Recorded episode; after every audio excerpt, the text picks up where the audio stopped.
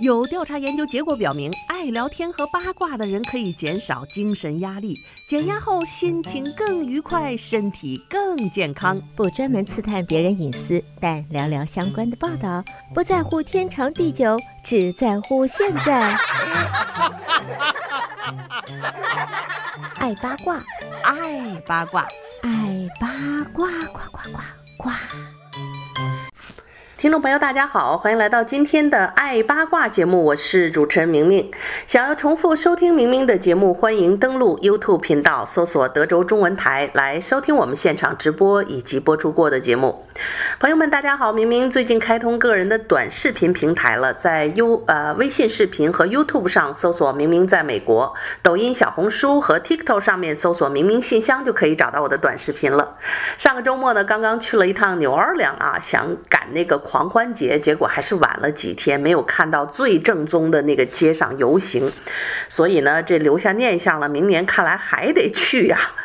呃，去年呢开始去过几趟纽尔良，然后最近就发现越来越喜欢那个地方。当然治安还是不是太好，身上不要带带太多的现金，不要拿名牌的东西，穿金戴银啊。有人抢包就给他，就这就这这最好是这样。但是大多数情况下，在纽尔良，如果你走在这个旅旅游区，还是挺安全的，没有那么危险。就是晚上不要去那种非旅游区、人烟稀少的地方，那就。可就不好说了啊，他不光抢游客了，据说当地的人也经常被抢。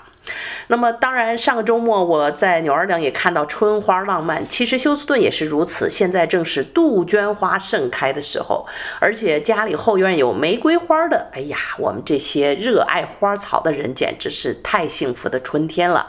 因为很多的玫瑰花一年啊最盛放的时候就是这个春季啊，不冷不热的这个时候。现在我后院的那个 David Austin 的玫瑰，哎呀，开满了整棵呀，香气宜人。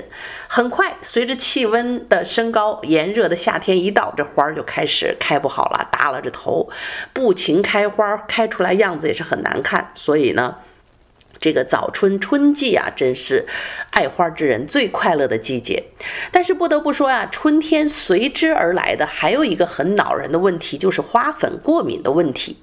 呃，我不知道听众朋友有多少人有过敏的情况啊？那么很多的华人，尤其是第一代移民，可能早年根本就没有过敏的情况，但是来到美国之后啊，尤其是过了几年之后，这过敏就经常来了。一般是四五年以后，我大概是五年以后开始过敏的，然后一开始呢就不严重，一点点鼻子有点痒啊，打个喷嚏，然后慢慢就会一年比一年加重。当你待了十五六年啊，像我现在这个时候，就到了每年春天这个时候要吃过敏药，不吃药的话就这个眼睛红啊、痒啊、喷嚏不断啊，这非常的难过。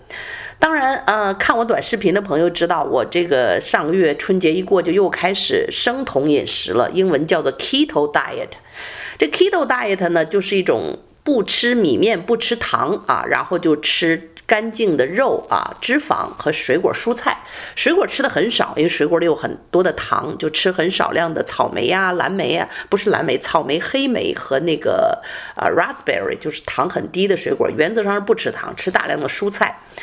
所以呢，我突然发现，我前两年用生酮饮食 Keto Diet 的时候，减肥不光减下来了，关键是我的过敏就好了。就是我只要吃这种生酮饮食，我就不用吃过敏药，我就不会过敏。所以我现在在想，呃，可能是里边的一些麸质啊，那个面里边的什么东西吃了之后，你你会容易过敏。那么，当我改变饮食方式之后呢，我这么一个爱花的人，这么喜欢户外运动的人，哇，就就太舒服了。所以我现在又是生酮饮食啊，不光是为了瘦啊，更重要的是春天我就完全可以不过敏，非常的舒服。呃，前两天洗车我就已经发现了，这个风一过，你就看到这个挡风玻璃上一层的花粉。它不光是花粉啊，什么那个 oak tree，就是咱们那个老橡树啊。也开始撒花粉，所以这会儿呢，就是很多人过敏的一个高峰季节。如果你身体足够健康呢，你可以到 Google 上 search 一下 Keto Diet，K E T O Diet，或者是生酮饮食，中文的生酮饮食非常的。呃，普遍现在很多人在用，但是前提是你身体要健康，而且要喝大量的水。里面有很多的注意事项，你自己做一下啊，总结。那我管用不一定其他的人管用，但是我在网上看到一篇啊讲这个 keto diet 呃生酮饮食的文章呢，是说很多人不过敏了。所以呢，看来这个饮食的调整跟你的过敏体质是有关系的啊。所以跟大家分享一下。但是分享这个事情的同时呢，是我。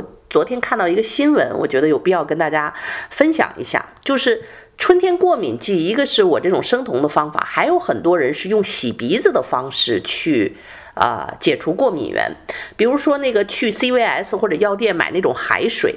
或者是那种那种干净的这种这种叫做什么，像蒸馏水或者是什么淡盐水，但是那个洗鼻子的水、鼻腔的水一定要用这种干净的，或者是蒸馏水，或者是你烧开至少几分钟以上的。为什么啊？因为佛罗里达州就又有一个男子用自来水洗鼻子，结果没想到感染了罕见的食脑虫，然后人就去世了。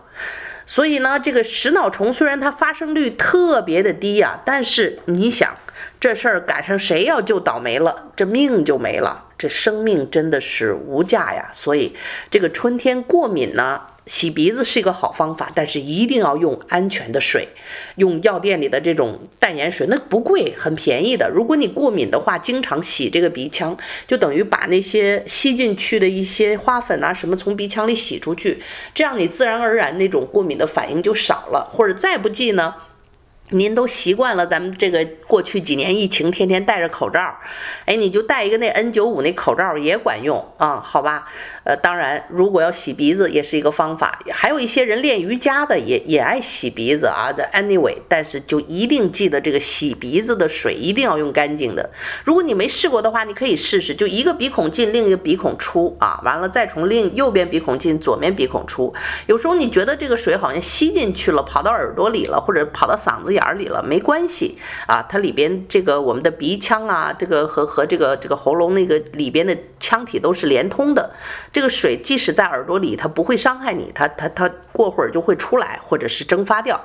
呃，总之呢，如果用安全的水洗鼻子还是非常健康的，尤其是那些有过敏的这个问题的听众朋友。嗯、那么那么我们再说说这个佛罗里达的这个这个食脑虫的问题啊。那么这个食脑虫呢，可以说是非常罕见的。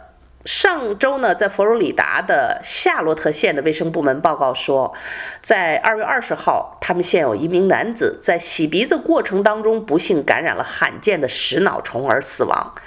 他在家中啊，为了省事儿，就用自来水冲洗鼻窦，之后就感染了这个食脑虫。根据卫生部门分析呢，他应该是从当地的自来水当中感染的。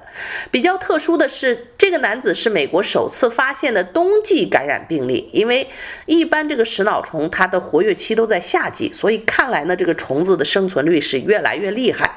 冬天、夏天，这个呃淡水里边都有。所谓的食脑虫呢，学名叫做浮氏奈格里变形虫，是一种单细胞的动物。通常呢，你肉眼是看不见的。它生存在温暖的淡水中，比如湖泊呀、池塘啊、温泉呐、氯含量比较低的游泳池啊，或者是热水器、自来水或工业设施排出的温水等等。所以说，这个游泳池如果氯含量够够高的话呢，也是不用担心的。所以这个东西主要在淡水里，海水里是。存在不了的。看来这个盐的海水还是有杀菌的作用，所以人在去这个淡水，尤其是天然的这个湖泊呀、池塘去玩耍的时候，就可能会被感染。比如说河水里游泳啊，或者是用污染过的水清洗口鼻等等。那么这个浮氏奈格里变形虫啊，它会进入到鼻腔，穿过鼻黏膜，然后它们在自然状态化下呢，正常是会以细菌和其他的微生物作为食物的，但是。它进了鼻腔以后找不到其他食物，就会沿着你的嗅觉神经钻入到大脑，以吃你的脑部组织为食物。那么它们的体内经常寄生着很多的细菌，可能会把细菌带入人脑，引起细菌的感染，造成人的死亡。那么人类感染这种呃这个福氏奈格里变形虫之后，会引发福氏内里格米巴脑膜脑炎啊。病程一般分为两个阶段，第一个阶段呢，症状还比较轻啊，会出现头疼啊、呕吐啊、恶心呐，呃，一般人以为就是个流感。除非医生能在这个时候了解患者曾经接触过可疑的水体，不然是很难在这个阶段怀疑到变形虫的感染的。那么发展到二期，第二阶段就会比较惨了，患者会出现认知的问题，引起癫痫啊，没有办法保持身体的平衡，甚至出现幻觉，以及严重的神经系统问题。还有呢，大脑和脊髓严重的肿胀，最终腐烂导致呢患者死亡。那么医生如果这个时候对患者进行脊髓液的检查，才能够搞清楚原来是感染了这个变形虫的这个问题导致的。所以一旦这个变形虫接触到嗅觉神经，大约是需要一到九天才会出现症状，而出现症状之后，人体的病情就会迅速恶化，患者大多数在首次出现症状的五天内就会死亡。哎呀，年纪轻轻的一个生命啊，就这么洗个鼻子就就离开了人世，想想真是很可怕。这种感染是很罕见的，所以大家不用太紧张，还是跟。但它的症状跟普通的脑膜炎症状很像，所以经常会被误诊，所以那个黄金的治疗时间非常容易错过，死亡率高达百分之九十七，只有极少数的患者能够幸运地生存下来。美国呢，从一九六二年到二零二一年，已知共有一百五十四名感染者，其中只有四个人活下来，一百五十四人只有四个人活下来，天哪！所以呢，这种。哈，这个变形虫是非常罕见的。佛罗里达呢，属于多发地带，历史上已经出现了三十七个病例。去年呢，一名十三岁的男孩啊，Cable 在佛罗里达的也是同样的这个县被这个福氏奈格里变形虫感染，他居然是幸运的，最终康复了，成了第五位这个福氏奈格里变形虫感染后幸存的人，幸存的人。不过他的病例现在还没有得到官官方的认可。所以呢，一年之内啊，在这个佛罗里达同一个区域，两个人感染这个福氏奈格里变形虫，让人怀疑这个地方的淡水是否安全。所以，这个佛罗里达的这个夏洛特县卫生部门发言人就赶紧出来声明啊，因为这种变形虫只能通过鼻子感染，喝水的时候我们的胃酸是足以把它杀死的，所以这个地区的自来水仍然可以安全饮用。千万别拿它洗澡进鼻子，那这事儿想想也挺恐怖啊！那家里要泡个澡呢，你不可能泡个澡，那水你全烧开吧？你冷水热水总得对着吧？那冷水里头就就这变变形虫，我的妈呀！吓人吓人，太吓人了。然后呢，这个鼻子不能进这水，那你你你洗个澡淋个浴，哎呀，想想好可怕，好可怕。不过淋个浴，可能这个水大部分在外边啊，这个洗鼻子你是人为挤到里边，所以这风险一定是更大的。当然，这是一个比较特殊的病例，卫生部门表示会进行更详细的调查。他们正在调查这种感染发生的原因，并且跟当地的公共事业部合作，确定呢潜在的联系，并采取必要的纠正措施。所以这自来水里是不是应该多加点儿？哎呀，这什么呀？我不懂啊。这个氯呢是是放在这个游泳池里的，但是饮用水它是有严格的标准的。但是 anyway，这佛罗里达是这个问题。但是你知道佛罗里达的气候跟咱们德州是比较类似的，都是比较湿热的，所以呢大家要小心啊。现在这个除了病毒啊，各种细菌呐、什么这这变形虫啊。这世界从来就没有安生过。总之呢，就提醒大家，这个春天过敏季到了，洗鼻子是一个好方法，一定要用安全的水啊。去这个药店，我记得那就几块钱啊，不到十块钱一瓶，那个那个盐水叫叫什么什么 Ocean Air 是什么，就是专门洗鼻子的水，药店里有，真的不贵，就几块钱的事儿。如果大家春天有这种过敏的情况，洗鼻子还是非常好的，不但可以大大减少过敏源，而且有一些鼻腔洗完了以后啊，没有这些鼻涕啊，什么洗干净，呼吸很很很通畅哈。我在以前过敏的时候，经常也用这个这个买来的这个盐水洗鼻子，现在因为我生酮饮食，我就自然不过敏了，所以也不不需要它了。呃，当然了，就提醒大家哈，在这个洗鼻子的时候，一定要买这个专门的洗鼻液。呃，淋浴啊、泡澡啊，或者是在家里夏天热的时候，我们有时候会用那个充气的游泳池当中给孩子戏水啊。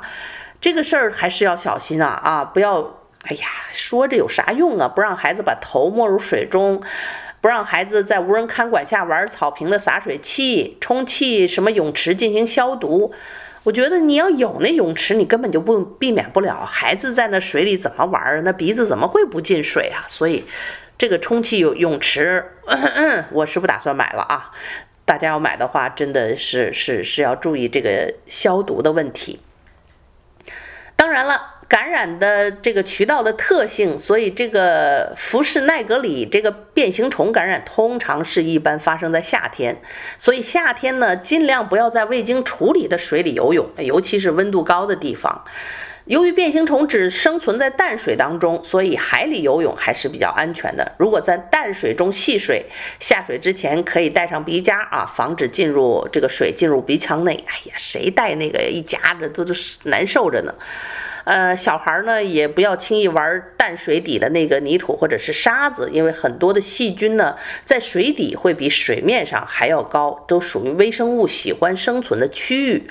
所以呢，天气渐渐暖和起来，戏水的机会也多了，大家玩耍开心的时候呢，记得好好的保护好自己和孩子的安全。好，听众朋友，您正在收听到的是德州中文台的《爱八卦》节目，我是主持人明明。稍事休息片刻，欢迎继续收听今天的《爱八卦》节目。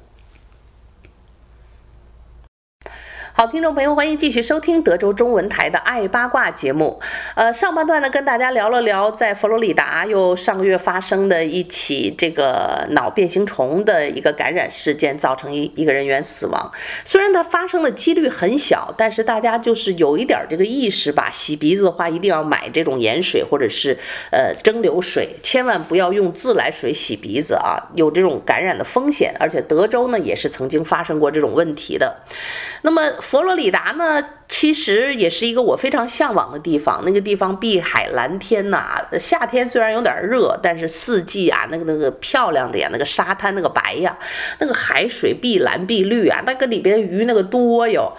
哎呀，这个钓鱼者的天堂啊，也是很多美国人退休了以后非常向往的一个地方。呃，但是呢，有人，呃。在美，你说这环境有没有用？还是有用的。那么孩子们来讲，最喜欢的佛罗里达当然是迪士尼啦，迪士尼 World。我呃前两年也带孩子去，那真是去过以后就年年盼着要去去那里。当然好贵好贵呀。呃，最近呢，大家知道这个失业潮啊，就是在高科技行业里横行，连这个最知名的企业，不管是谷歌呀，还是苹果呀，还是 Twitter 啊，还是什么这大笔的裁员呐。然后，尤其是这个软件工程师这类似的工作，前一阵子是香饽饽啊，这个热捧捧啊，这个呃赚钱赚到手抽筋啊，工作是如此的好找。最近呢，突然就来到了寒冬，所以很多人就突然之间失业了。哎，失业之后呢，大家可能多多少少都会是一个郁闷的情况。可最近呢，有一个好消息，就是一老哥失业之后啊，他就开始天天去逛 Disney World。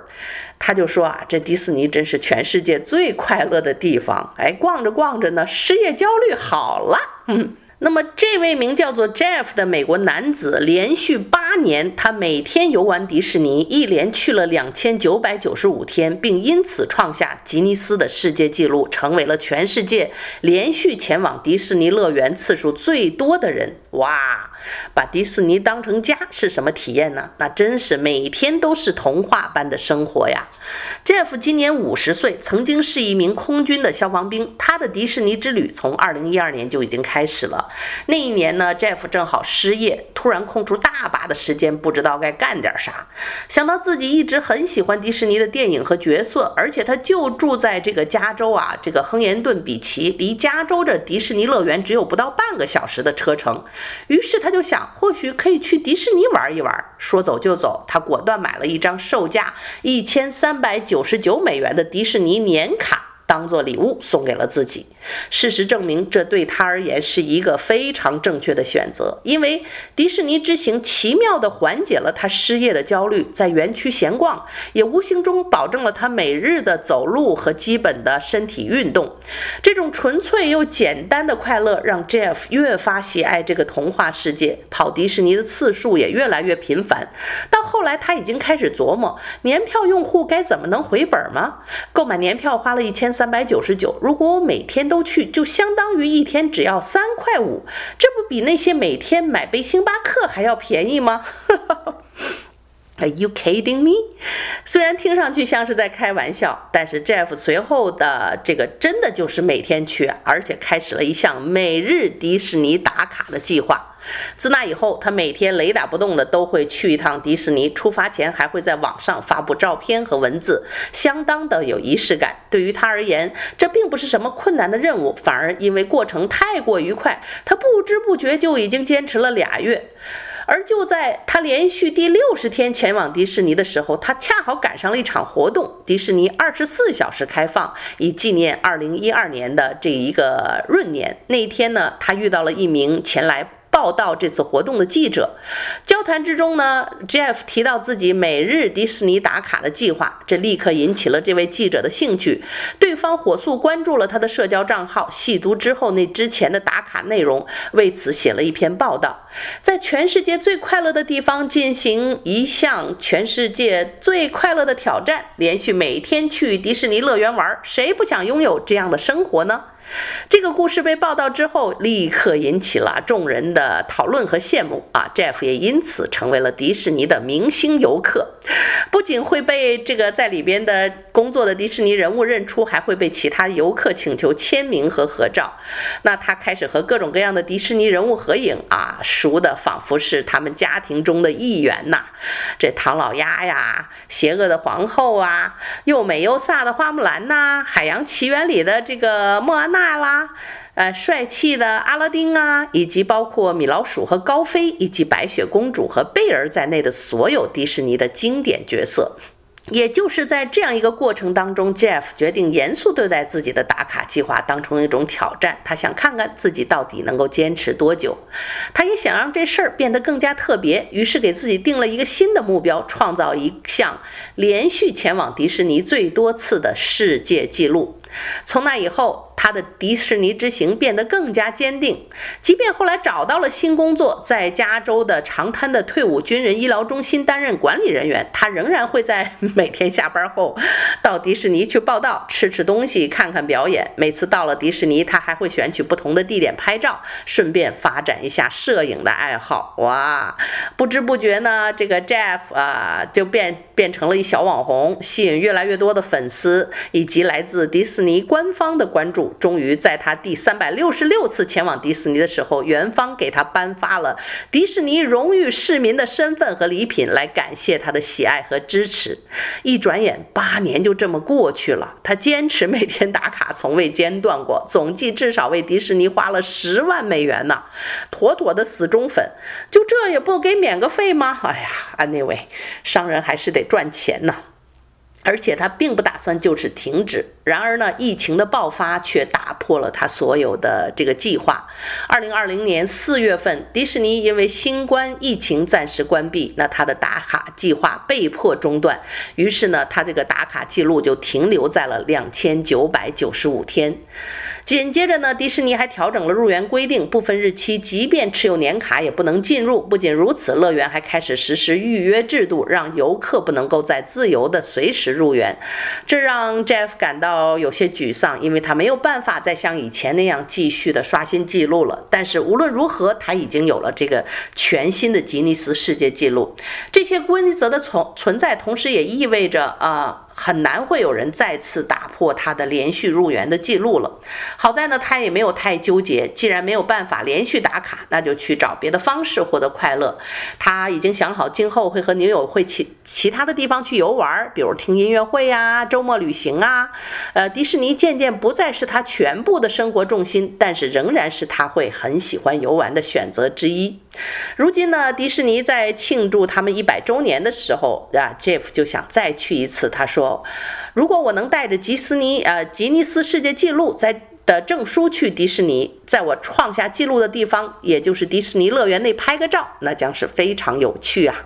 看样子，就算他不会再每天去打卡，Jeff 仍然度过了最灰暗时期的人生。有迪士尼的陪伴，每天都会像童话一样的快乐呀。”所以呢，今天跟大家分享这个，就是说春暖花开，大家如果想出门呢，有时候不要考虑年龄的问题啊。如果你也像我一样有一个童心，不管你今年是多大年纪了啊，如果觉得有点碍眼，就找一个什么侄子侄女或者是邻居家的小孩陪他们一块儿去迪士尼吧。好像我们大人带孩子玩的那那感觉，其实是自己去过瘾去了，这也没关系啊，真的。呃，我发现在日本就是很流行卡哇伊的文。文化就这种可爱文化，所以事实上，日本的东京迪士尼乐园并不是最大的，它面积是比较小，但是它的重复率就是去的人次数最多的，生意也是最好之一。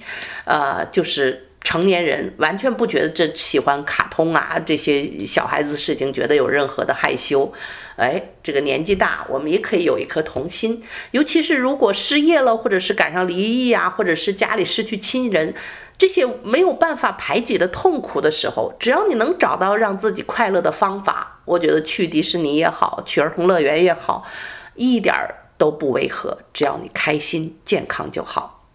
好的，听众朋友，由于时间的原因，今天的爱八卦就要到这儿和你说一声再见了。再次提醒大家，明明开通我的短视频平台，微信视频和 YouTube 搜索“明明在美国”，抖音、小红书、TikTok 上面搜索“明明信箱”就可以找到我的短视频了。祝愿大家有一个愉快的一天，我们下次节目再会。